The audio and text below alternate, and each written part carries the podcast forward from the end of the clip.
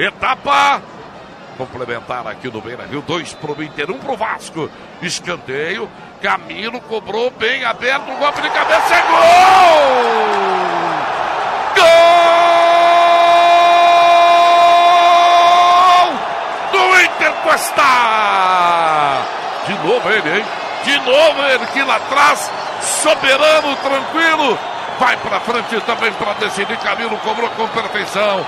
E o Cuesta subiu.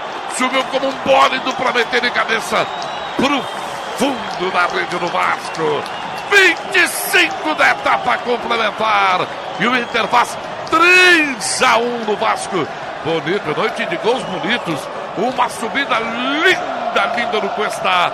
E a bola no fundo do barraco do Vasco. Caiu o barraco do Fernando Miguel de novo.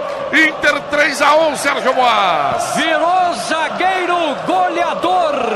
Além de um baita defensor, também virou zagueiro goleador. O zagueiro de duas áreas. Vitor Cuesta e mais na cobrança de escanteio. Camilo bateu, Cuesta subiu, meteu o melão na bola, encheu a rede do Fernando Miguel. Inter 3 a 1, Claudião.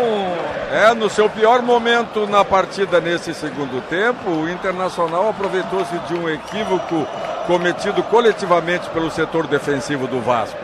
Todos pularam para a bola. O único que não saiu do chão para fazer o gol foi o Cuesta. Marcação incorreta. Por isso, o Inter se sente beneficiado sim, porque nesse pior momento ele consegue estabelecer um score que lhe dá tranquilidade de continuar tentando jogar, Paulinho. Segundo gol do Cuesta na temporada, sexto que ele marca em 64 jogos pelo Inter. O Inter, que é terceiro, tem 22 pontos na tabela.